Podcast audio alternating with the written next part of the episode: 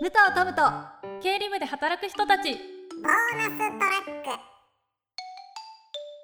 ックはいということでおまけトークでございますけど、はいお便りがねおあの来ているのでこれちょっと前のやつになっちゃうんですけど読みたいと思います、はいえーフリーバードさんからいただきました年末年始あるある年末調整は依頼される側として来年からは早めの提出をしようと決意しました いいいいことですうね、ん、早く提出してもらうための調整の仕方も聞いてて身近に感じられて楽しかったですいつもありがとうございます、電卓機能についても勉強になりましたメモリーの機能はなんとなく知識としてはありましたが改めて教えてもらえて助かりました